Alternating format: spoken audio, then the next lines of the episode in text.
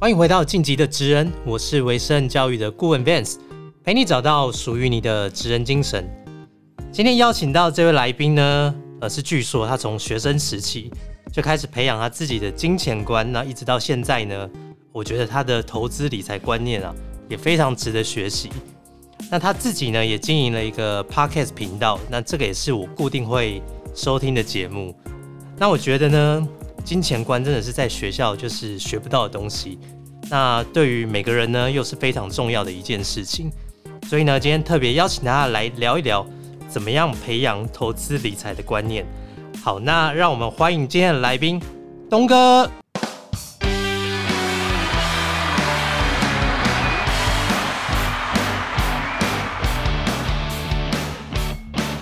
Hello，大家好，我是东哥，嗨，东哥哦，今天很荣幸，见面 对对对对，第一次像网友见面一样哦，。对，网友见面会，对，听了你的 podcast 听了非常多集，哦对你的声音非常的熟悉。确定是本人哦，对对对，确定是本人。哦，没有带变声器，没有没有没有没有，但是我一直很好奇，为什么你叫东哥啊？本人就是一个可爱类型的，哎、你怎么会叫原？来我是可爱类型，对你是因为可爱类型吗？没有，不是圆脸的关系，哎，本人跟照片应该不会差很多吧？完全一样。对啊本人比照片更可爱。太棒了！对对对对，啊，但我不是想走可爱路线，扯远了。我为什么叫东哥？因为我的名字有一个东，就是上一份工作算是 PM，然后同事是工程师，可能我很急掰吧，然后 人家人家就说哎、东哥嗯之类，然后我就哎。好吧，然后呃，之所以会成立这频道，也是之前的同事，一个 UI designer，她是女生，她就说：“哎、我平常满满的干话，但是我讲到投资理财的时候，圣经的气场就像个大人，而且我也是有实战经验。他觉得如果以我做 podcast 可以帮助很多人，然后后来他说哦有 podcast 这个东西，因为他年纪好像也蛮年轻的，就是可能大学刚。那时候啊，大学刚毕业，然后他就说他他有在听 p 他他他说如果我懒得录什么 YouTube 啊，然后什么东西，我可以用 podcast，就是把我研究分享了，然后可以帮助到他像他这样的小子。于是有了这样的开始，然后所以我就想说，那就是东哥经济学，我自己经济学，我自己的理财观。那如果我自己分享所知道，可以分享到大家，可能一般的小老板，诶、小小资女或什么可以。帮助到大家，maybe 也是一个功德一件，反正就交交朋友嘛。对，哎、我觉得你这个频道含金量非常的高，哎，真的吗？对啊，还对，所以我自己听了非常久，学习到非常多的观念。真的吗？对，但是我一直很好奇你的背景是什么，你要不要跟听众自我介绍一下？我大学算是念商科，那你刚刚说到金钱观，我我觉得这有一点算是天生的。我觉得我不晓得跟家庭背景有没有关系啊，但是嗯我记得我幼稚园就有一个存钱的铺满，就是一个猪的形状吗？猪猪猪，然后哦小猪铺满。对，都会投。然后比如说小朋友买糖果什么，我可能都会舍不得花，我就会想要存的更多钱。所以如果我以我背景，我有意识呀，我小时候就是很勤俭的那种。然后比如说很新的玩具，我也舍不得玩。那这也有可能回归于呃儿童襁褓时期照顾我的那个人，因为我阿嬷是童养媳，她可能也不太识字，就是一个乡下的嗯。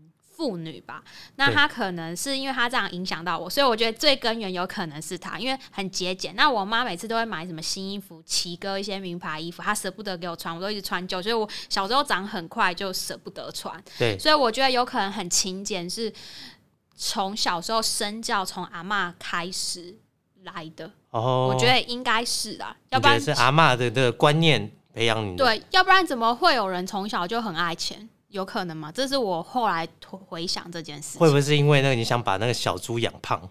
对对对，后来就有养很胖，就是有养胖。不过后来，嗯，我知道小一还小二还小三，看到会透露年纪，反正就到某一年，然后就是什么九二一大地震，然后就很严重，然后老师就说要捐钱，然后就是可能帮助那些受灾户。对，九二一会不会现在有人没有经历过啊？反反正就是这样。然后老师就说，如果跟爸爸妈妈拿钱要诚实，你拿自己的钱，你你绝对不能说谎。对，对，然后我反正我就把我所有的积蓄都拿出来捐。那那时候就是，反正我忘记多少钱啊，反正老师就一直确定说这是你自己的钱嘛。我说对。然后青师恳谈会的时候，老师还因为这件事情特别问我妈说：“我是真的把我所有钱拿出来嘛？”我妈就说：“对我没有骗人。”对对对，就是小时候就是存到某的，然后就会没。但是我觉得也也可以帮助到人，也蛮好的。然后扯太远，这是最早就是呃学前有记忆以来，就说那么爱钱是那个时候嘛。因为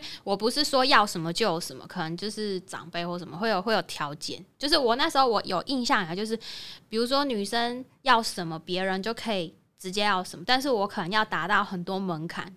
我还不一定得得到，所以我觉得也有可能是因为这样环境导致于我对金钱有这么渴望想学的动力。我在想，就回归到小时候，很多心理学不是都说，哎，什么时候挖到最深层的都是回到小时候那个时候。那我这么回归是这样，然后于是就是比如说小学啊、国中那个时候，真的就有看报纸都会特别看理财的，哎。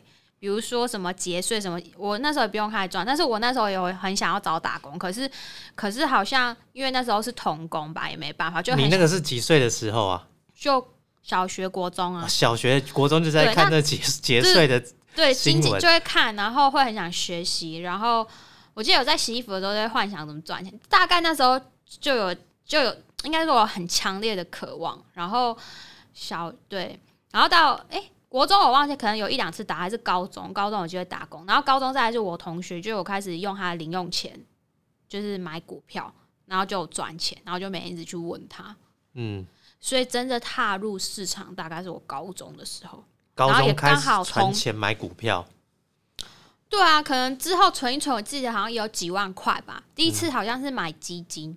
就是我记得是我，因为我姑姑做保险，然后我表姐就跟我说：“哦，我他妈妈帮她买那个什么鬼保险，然后然后怎么样？她我零用钱突然就多了很多，跟我讲哇，怎么这么棒？然后就 好啊，那我你跟姑姑讲，我也要，我也要。然后然后反正就有就有买，然后反正结论就是那个是赔钱的啦。这是我第一次算是比较正式的投资，嗯，这是可能身边的启蒙吧，家人，然后再加上我同学，哇，简直是股神。”以前我们班的第一名，就就是很厉害，全校第一名啊，然后资优生那种念台大就很聪明，然后也没有补习，就在打电动可以考台大，然后从小就拿自己的压岁钱就是炒，我就在讲股票，就好好厉害，然后就去问他，这算是一个启蒙。然后还有几个同学，我记得我我有感受到，我那时候高中同学大家就纯纯用说。太棒了！终于要上大学，可以脱离父母的掌控。我们要怎么样赚钱？然后呃，有自己创业的 idea，要干嘛干嘛干嘛？那时候就有这种纯纯。然后我现在，你三个月莫名其妙透露你，我现在回头看我同学，就真的大学做他们当时想做的愿望，也比一般人，嗯，就是也比一般人打工的有钱了。可能买房子或什么，就是也是过得很很。就晃来晃去这样子，就被动收入是可能一个工程师的年薪至少这样子。所以你在学生时期其实碰到这些同才啊，他们都已经开始对于赚钱这件事情已经蛮渴望了，对不对？对，好几个，然后现在有些有有在联络，然后比如说他创业点子，然后就会说哎什么什么，他们就会讨论，然后就很像一群小孩子在讨论发财的事情。然后我刚刚说那个台大的那个，哎，他之前开的。因为你这边在台大，他之前开的那个甜点店好像也在这附近。我大学的时候还有来这边，也不是帮忙啊，只是跟他聊天，吃他做的。然后他就会讲说什么经营管理啊，然后怎么样看财报啊什么什么。所以其实我觉得多跟朋友、同学聊这些，也是对你金钱观会越来越帮帮助。了解了解。哎，那你现在自己在市场上里面？投资理财涉及的这些金融产品跟领域有哪些啊？嗯，像股票啊，股票股票算是可能大学的时候比较开始就是存股嘛。那呃，主要是可能如果有买股票的话，就是台股，然后再比较多是数字货币。数字货币是二零一七年开始嘛，也好几年，因为这个波动比较大，所以也是个新的东西，这样我很有兴趣，我就花比较多时间。那再来还有，我现在做一个是法拍屋。哦，我可以分享一个，你知道我最最近这个房市很差。我昨天接到一通电话，然后他说他是代销公司，他说我九年前看了他们永和的某某某建案留的资料，然后他们哪边哪边有推荐，然后要寄资料给，我就说现在房市真的这么差？我九年前去看的建案，现在居然打电话给我，然后问我需要需不需要看他店，我就说哦好，我就给他我地址，请他寄过来。那房子的话，我。哦，那我也这样子看了应该有十四年了。十四年，所以你进入法拍屋这个市场哦法拍屋没有十四年看房地产十四年，对开始研究。那嗯法拍屋的话，应该是这两三年吧，还是法拍屋那时候还没有做，就是自己瞎研究了。嗯，然后可能也没有认识真的行内人。那现在是自己这样做，认识的都是高手嘛，就是你得到的第一手资讯跟行情跟市况答案就是会不一样。现在就等于算是真正的在做这个，对，真正法拍屋就大概这两两三。所以现在法拍屋是你主要的专业本质。嗯因为我算是高专的业务，那就是也没有底薪。其实做这主要还是想拿第一手资讯，可不可以自己买，然后再来就是学习。但我大部分时间就是我喜欢研究自己东西，就是看加密货，因为加密货币有很多项目需要 study，就是嗯，很要花很多精力跟时间。法派的话，我之前大概就是处理过几个案子，或同时有经历过几轮基本的，嗯，七十分应该有。有些可能比较难的案子，我可能就没有办法。但但是大部分应该还可以，你就经历过几次有去处理，我大概啊，加上可能之前再来做这个之前就有买卖一些房子，还有看房子经验，加上我大学的时候读土地税法，那个有老师有教会考试啊，哦，这个是你的专业本科里面有上的课程。有上好几年然后那时候好像还有去国税局实习，大学的时候其实都环环相扣。我觉得你人生每一段经验都是用得到的，对，对。哎、那你这样投资像股票啊、数字货币跟法拍屋这种房地产市场，你自己的这个比重比例是怎么配置？我就分为动的跟不动的，就是不动产就不动，那动的我就是动的。哎、我还有投资那些股币，哎，那个算吗？或者久一点点，股币是什么？就比如说像那个莫纳努道那个二十块啊，它现在不是有增值了吗？对，对啊，那个也有，哦但是我那个就是算是那个也算动产，可是它就可以摆很久不，就是因为如果你会一直看数字，会然后市场波动，你会很紧张。你可以存那个，因为你就不会一直看价值摆的漂亮，然后可能过十几二十年，它至少可能可能十倍也是会有。哦，了解了解。那你自己对于这种艺术品嘞，艺术品你有没有研究？我我的钱我觉得还不到那个 level，我觉得如果我到那个 level，我可能会，嗯，嗯，我还不到那个康长呢。哦，所以你觉得艺术品是一个算是可以投资的领域，但是可以它的资金需要比较高。水深，加上你要有那个品味，你要知道那个小众到底谁要这个东西啊？嗯，因为我觉得其实，比如说，就像加密货币，它里面也分很多圈，有的是 DeFi 的玩家，有的是交易的玩家，有的是什么？所以，比如说你玩数之后，你问他，他可能是以某一种为生，他其他也只是略懂而已，就是每一个我觉得都博大精深。对。那你主要是懂什么？我觉得我都是基本面分析，我比较不是交易一直当中。我知道有的人交易很强，像那个多多是五千块，现在捆到十亿就是很强，但是那是高手中的高手。我现在还在看，但是我知道那些人很强。可是我主要就是一个东西基本面研究的很深，我觉得它很 OK。然后在我还蛮有耐心，我会在市场低点的时候分批去买进，然后到大家热的时候我会分批出掉，然后可能出掉的钱我就是。把它多的移到比较保守的地方，比如说房地产，所以人家币圈的人会笑我说：“你这是用股票的方式、房地产的方式在玩我们币圈。”但对我来说，这是比较保守。我就是先做我自己懂的，慢慢。那交易我那么频繁交易，我是其实没有试过。我未来下一个 milestone，我有想说试试看，但是我不确定我适不适合，因为我知道很多人在交易上开杠杆一下就被洗出场，对，死掉很多钱。但我可能就拿一小部分的金额，未来会去尝尝尝试看看。如果我不行，那就算了，因为我目前资产配置就是，比如说在加密货币世界，比特币它就是相当于台股的台积电，那也就是龙头的老大跟老二，它未来长多就是十年它是看多的。诶像我之前因为很低点的时候，就是算蛮便宜，那我现在就是把它放在 DeFi 里去撸它的利息，对，对，就是比较保守，但是你要赚很多钱，可能就会看那种爆发冲几百倍、几千倍。我当然也是会看，但是我觉得这个投机性太高了。然后要研究太多，所以我就是可能会用小头，用一点点像乐透的方式去买，所以我比较算是价值投资人，比较规划很长远，然后然后研究一个东西基本面，我会可能花几个月时间去把它生成八字都。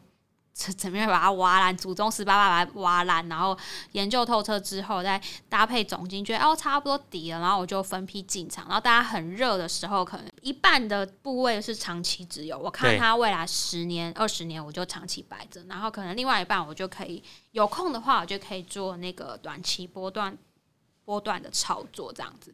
哎，所以你在投资这么多领域啊，然后学做了这么多学习，对于厉害的投资人，比方说。你可能看了研究很多书嘛，每个人都有自己书，我没有看，我都是实战，我不怎么看书。投资他们说的书，我基本都没看。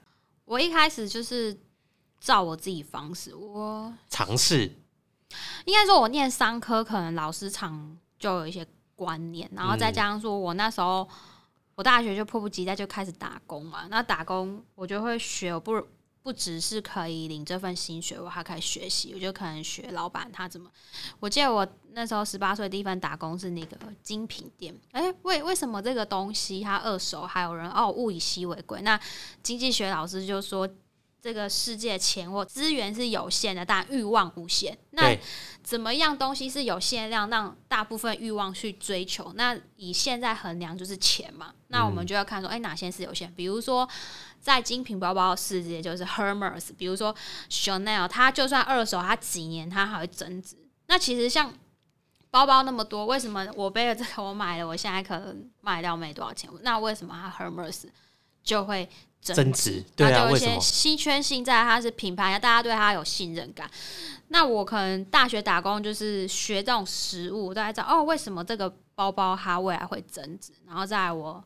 大二的时候，比如说，哎，邮票为什么炒到一亿？邮票那么多，为什么就那个邮票它还要全开？怎么怎么样？那时候的一亿跟现在一亿又不一样。然后那时候黑胶什么，只是这社会是在一个大框架，就是资源有限，欲望无穷，只是说它滚动的在跑。那个时候，精品票、精品包的玩家，然后邮票、股币有股币的玩家，只要有人接盘，它就会涨上去。然后在股票、股票玩家，那再说加密货币人说像股票，哎，其实也不是，它有某种有的东西也很像，嗯，信仰或者是说像炒鞋啊、炒什么都有它的信仰者去接盘。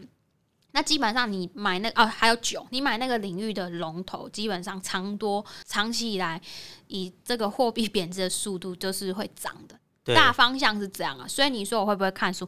我那时候是没有看，但是我有可能是从学校学一些经济学知识，然后再加上我那个时候打工的时候跟老板学习，我觉得有可能是这样 mix。那你说我自己有没有特别看一些书？好像没有特别的。嗯，哎，所以啊，像这种。比较特殊的市场啊，像你说精品的市场嘛，对，哎，怎么样找到这个接盘的人呢？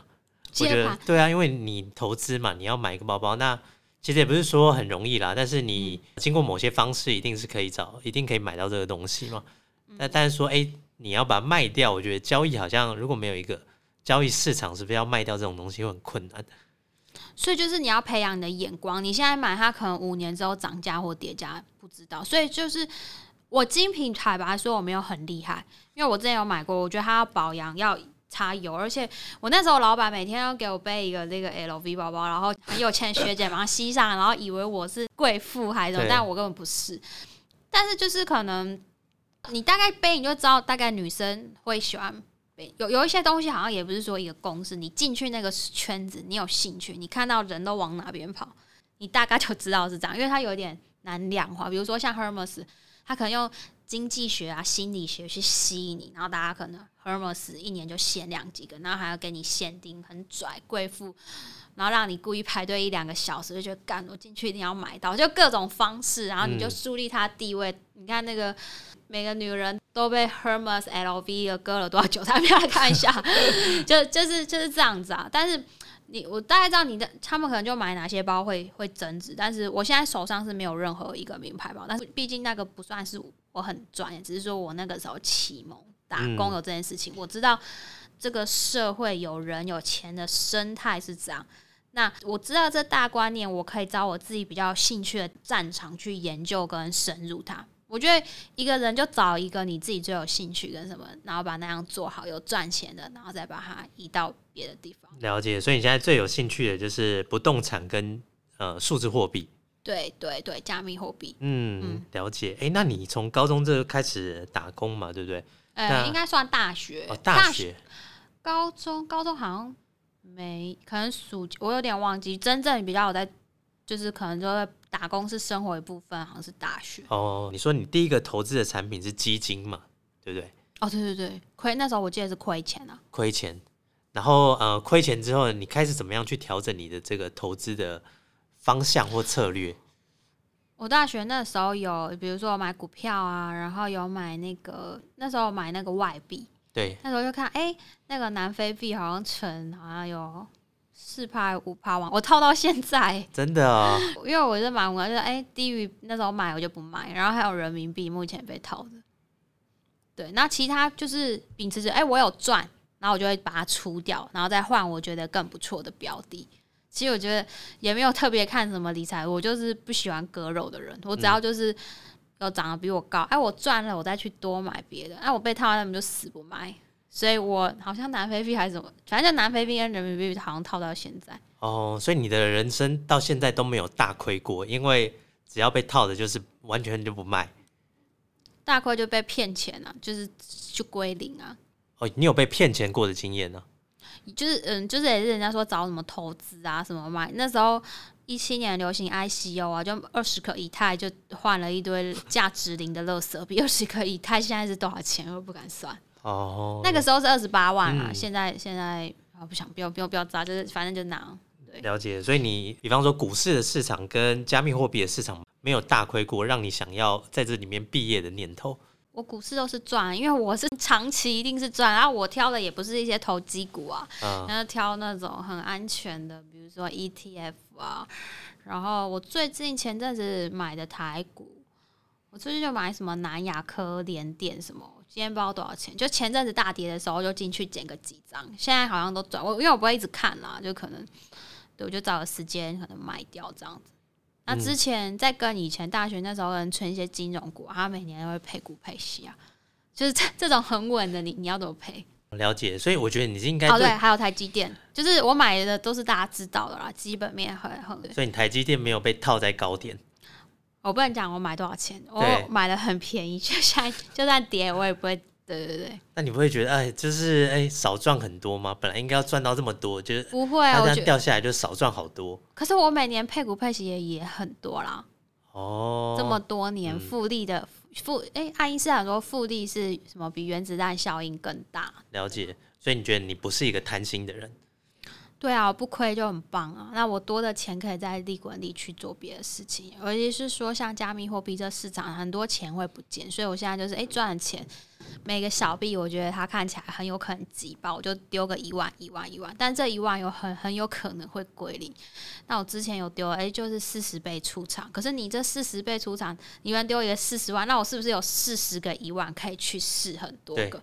就很像一个创投的概念。像以前，其实时代是越变越好。以前你要当创投，你要成立一个 fund 的一个基金，然后你要读很多的 paper，然后然后看你要去。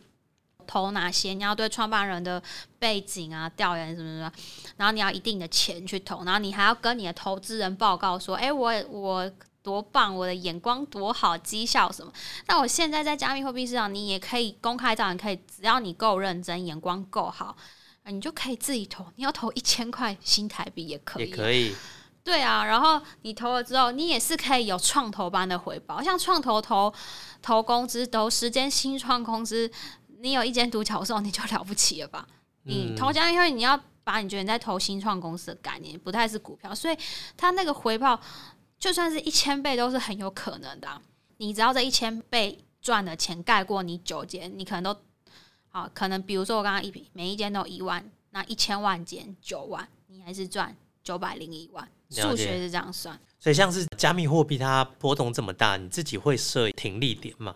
以我来说啊，我觉得我算很保守。加密货币就是因为我算早期进场，那我是进场主流币，现在跌成大家说狗屎，还是比以前高出很多。那我又投到 DeFi，它会去质押，会有利息，那利息就是以太币跟比特币，我觉得已经都可以 cover 掉损失。然后过去赚的钱，我可能会当然会投到一些垃圾，但是我已经心里那时候在投那个东西的时候，我就心里这是一个还不成熟的市场。他假设 GG，我问我我能不能接受？那我可以，我就投。所以等它跌到垃圾，我也不会割肉，因为我就想说，既然它都是垃圾，一币不卖，奇迹自的，很有可能到牛市的时候，它突然涨，喷上去了。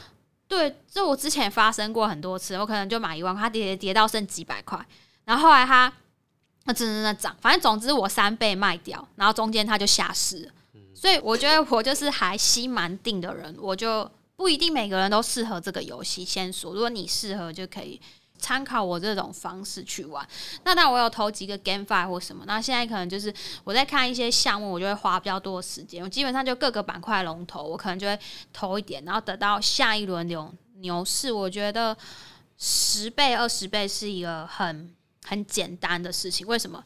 因为加密货币市场现在没有监管，没有 SE，它涨跌没有限制，没有让你才可以赚很多钱。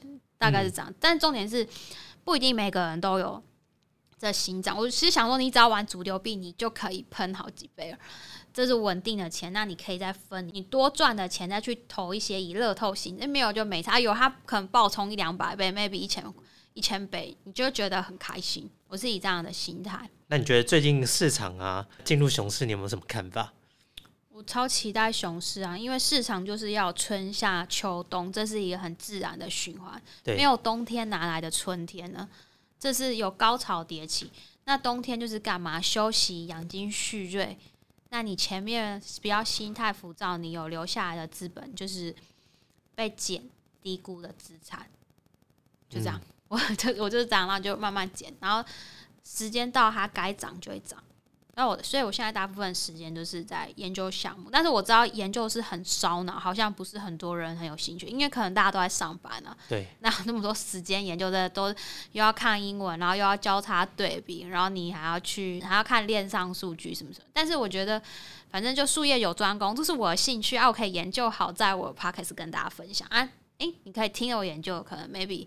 我帮你研究到六十分，你可能哎，我有一些想法再去。我觉得哎，这就是现在自媒体的好处啊，就是你不一定只要听一间的，诶，有一个陌生人，哎，你们有共同的兴趣，你在上班什么，听听，哎，他说这个我没有想到，哎，那他已经帮我研究一半，那我剩下十趴二十趴的。看一看，我觉得也是一个很棒的方式。了解，所以你是自己本人是超期待这个熊市，然后在这个熊市的阶段，你就一直不断的在研究，在做新的布局。对，我都准备好资金，在慢慢的、慢慢的投入了吗？你开始慢慢的投入了吗？就有挂单，好像还没买到。对，会不会每天就是一直买到最低点？也没有每天哦，我觉得还不到。我觉得大概圣诞节或过年，因为你用主力的思维哈，主力是庄家跟主力是这个市场上，就是是还记得吗？经济学老师说资源有限，欲望无穷，主力怎么可能让韭菜吃？这反了嘛？对。那媒体什么都让主力控制的，他要给那些人薪水，讲说怎么样怎么样，那韭菜看韭菜就是在被割，不要转，不要想太多，所以就是。以主力的思维想，好的话，今年是熊市，那大家现在有哈交易所暴雷，对不对？然后再还有。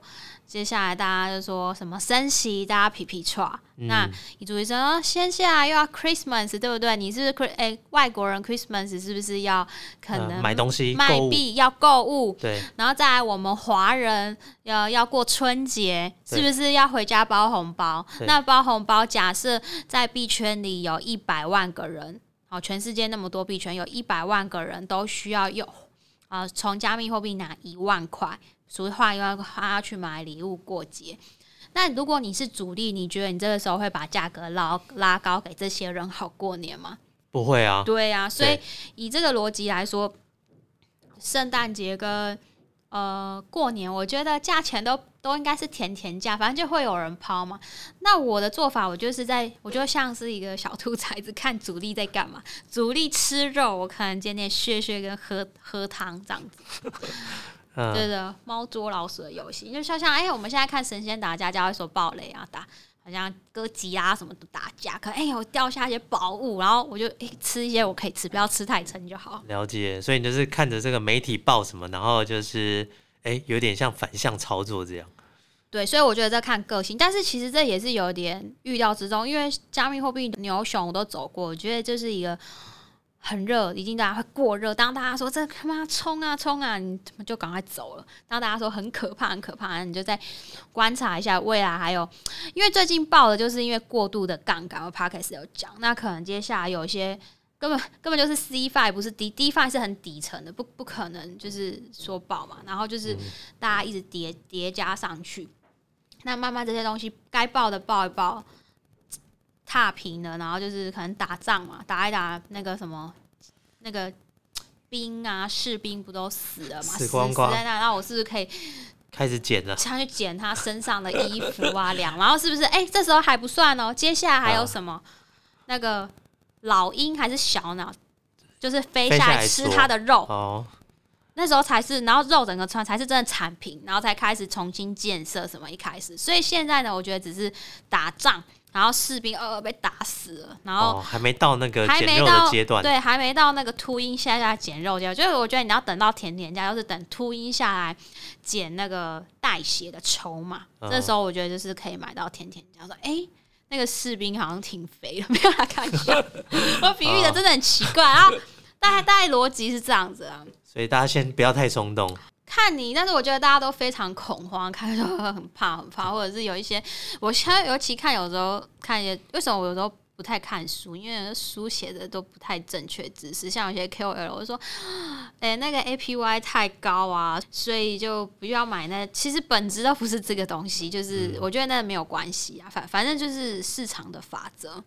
对，所以你现在觉得藏起来，它目前还是在这个熊市的状态下，对的。对对对，它慢慢的把泡沫刺破、刺破、刺破，整个整个泡沫刺破之后，全部都躺平，要开始整地欣欣向荣的时候，对。所以我们现在就是先静观其变，然后我觉得现在要买是可以啊，就是因为我之前以我经验，就是那时候上一轮二零一九年的时候，我印象中啊没有看，我记得我记得一一一二三月吧，反正就那时候大概农历过年那时候，比特币大概三千多块。对那时候也是熊市，熊市大概三然后我就要过年嘛啊，然后再来它可能中间又涨涨跌跌，可能到一万，然后再来就是二零二零年三月那时候新冠肺炎在暴跌，那时候就到五千多块。那这一次能到多少？我觉得诶、有八千一万就好，因为好的东西一底比一底高啊，因为那个金鱼早就在那边囤货，囤在那边跌不下去了。你你要说跌到比特币以前几百块嘛，你做梦吧？怎么可能？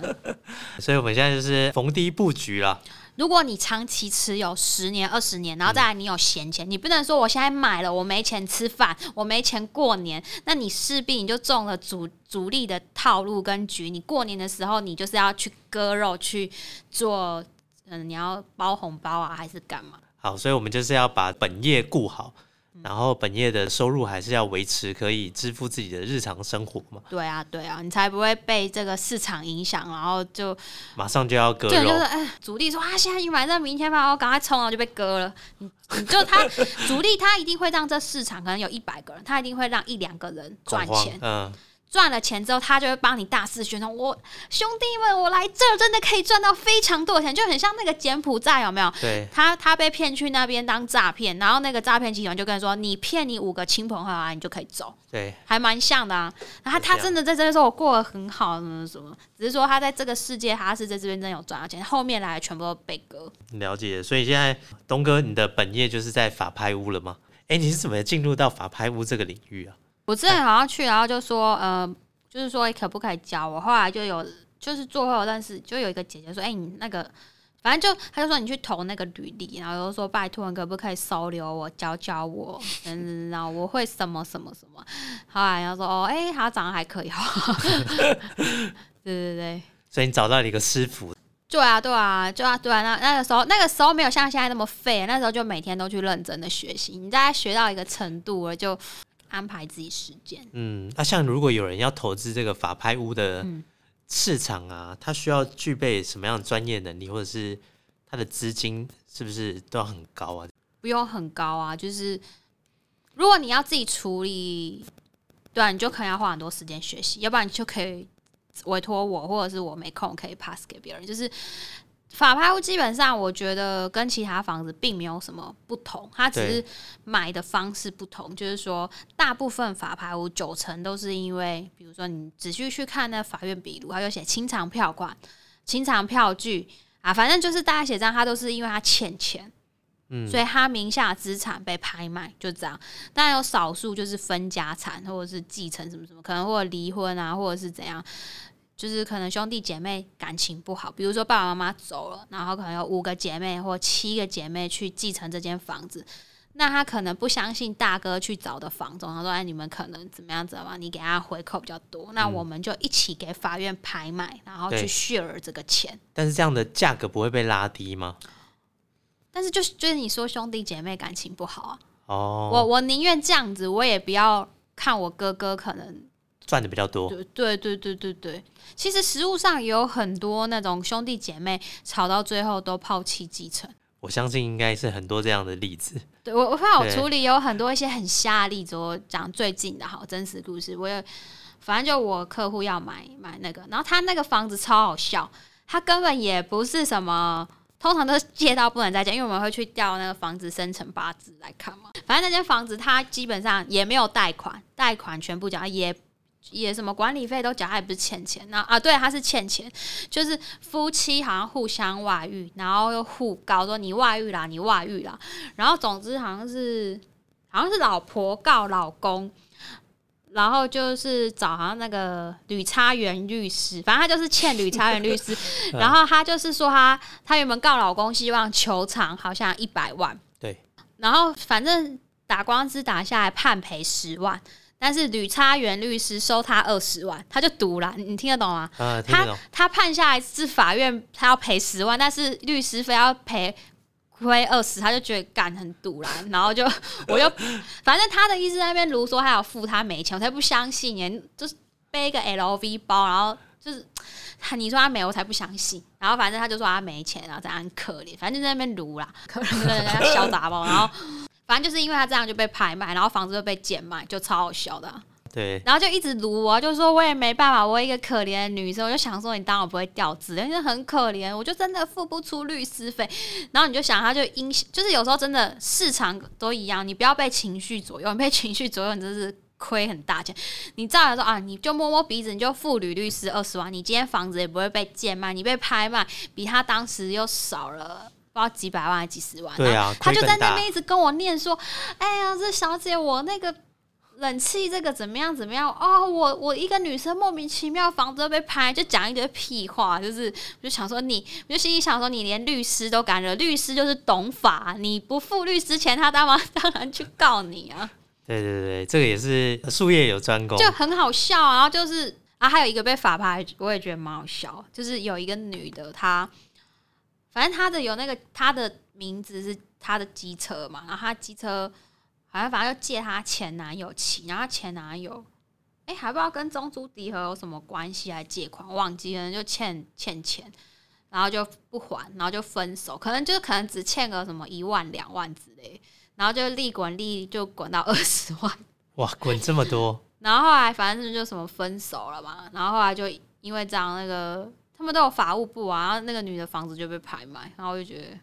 反正就很多这种奇怪的事情。了解，哎，所以他拍卖的时候都会把这个拍卖的事由会公告出来吗？要不然你们怎么都知道这个幕后的事由不会公告？那你就是会去调藤本啦，然后你也可以去查法院的那个案底，还有然后就哎，因为讲太多，反正反正你就是会知道了。然后哦，原来就大概就他原来是发生这种鸟事。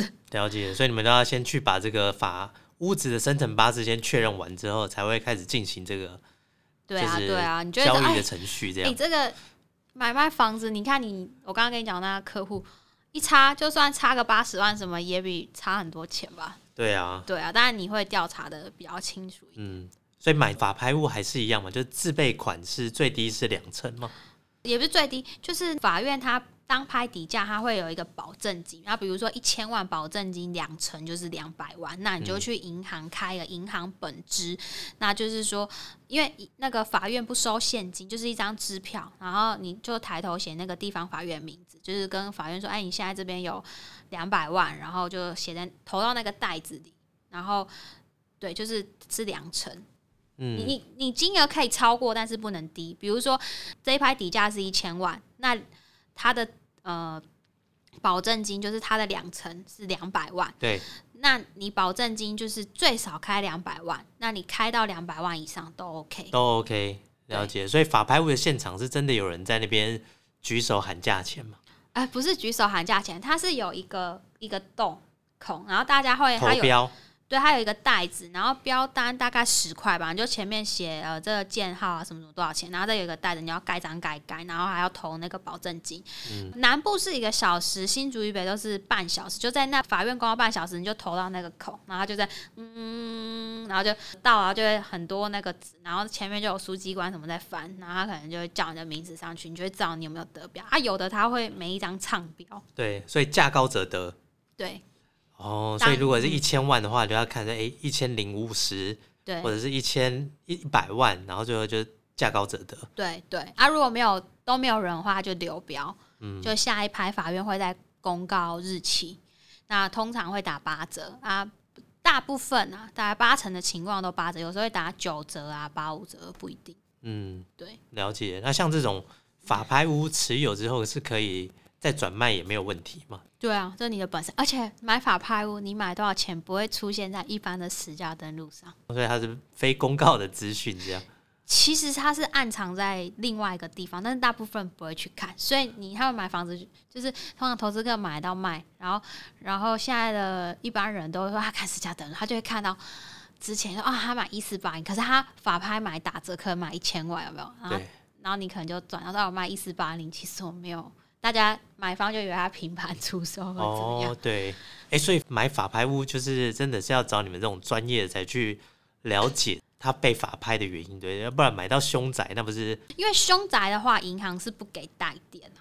嗯，对，但是上面都会有写，但是有很少数状况，可能说凶宅上面没有写，可是上面就是笔录上没有写，可是。所以银行也可以贷款，可是你有可能买了之后，你发现它是凶宅，这时候你可能就要告法院或者什么会比较麻烦。但是这状况是比较少数的，所以事前都要先做功课，你再去问问邻居说：“哎，之前有没有发生过什么事情？”但是这状况比较少，但是保险期间你还要再去再去大去确认一下。嗯，对对对，了解。好，那最后啊，就是现在已经进入到一个。通膨的时代嘛，不断的升息，然后物价不断的上涨，现在年轻人的生活也是蛮辛苦的。那你有没有什么投资建议，或者是理财的这建议可以给年轻人？大学吗？对，大学刚毕业。我觉得加密货币市场吧，是未来风口。如果你有没有钱，但是你有时间，其实加密货币也是给没有钱的人机会。还有很多地方可以撸空头，你只要花时间去理。入空投的意思就是免费给你钱，但他有去完成他的东西，然后去了解他怎么用。如果你有兴趣，我觉得你可以朝这方面去研究。加密货币入空投的方式，这是只是其中一个方法，它有很多个，你可以在里面找到适合你自己的。那资金基本上没有最低的下限嘛？没有，一千块也可以玩吗？你也不一定要钱啊，你没有钱。呃，时间是一个很宝贵的资产。你没有钱，你有时间，你就是比人真比人家认真学习，去努力，你会找到你的黄金屋。因为其他的基本上要钱。比如说，我觉得下个时代是 Web 三点零，那 Web 三点零有很多的基础建设。像，好，我现在讲，现在很公链的老大就是以太币。那现在未来可能是多链并行，但是呃，下一个冠军像现在还在百家争鸣。我还看不出来比较哪一个头头，像现在你说说交易所的老大，你已经很明显大家会知道必然就是老大，对对。但是公链这个领域现在是以太，还有好几个都在争，我们还就像战国七雄，你还分不出来。所以他现在其实我有看，他每个空头你就去玩去学习他怎么撸，你去试他可能会给你一些空头，你每个都去插。我之前也有看到有人在网络上，他一年领空投领了一一百多万，就学生很认真在，然后去研究啊，然后读英文的什么。所以如果你是年轻人，什么那公链这块市场还没饱和。再另外一点，GameFi，GameFi，我现在看就很多游戏大厂。如果在听这节目，很多男生喜欢玩游戏，我觉得你这个敏锐度肯定会比我好，因为我发现很多大厂都在弄 GameFi。我就不是男生，我对游戏没有很强，嗯，就是你可以找到自己，然后去研究，然后你可能达成他一些目的，可以赚到他的钱。那像有些工作，你说怎么找？像很多人说，哎，那你怎么会进 FB？什么？有一些新创公司一开始的时候，你只是认同他的理念，加入他的社区 Discord 啊、Telegram 或什么，然后进去问里面问题。那我那我说，哎，那我可以帮你做什么？画一个 icon 嘛，或者是怎么？等到人家做大，像那些 team，他们投投资都几百亿美金，你不要看他们人少，人家很有钱的。那你常常跟他们互动啊，或者说，哎，我我会什么，我可以提供什么社区，我很认同你的理念。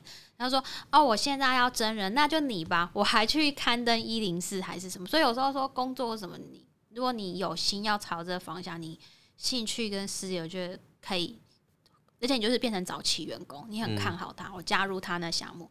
我跟你这项目一起茁壮，而且你是真心的爱他，也并不是说为了钱或者是什么。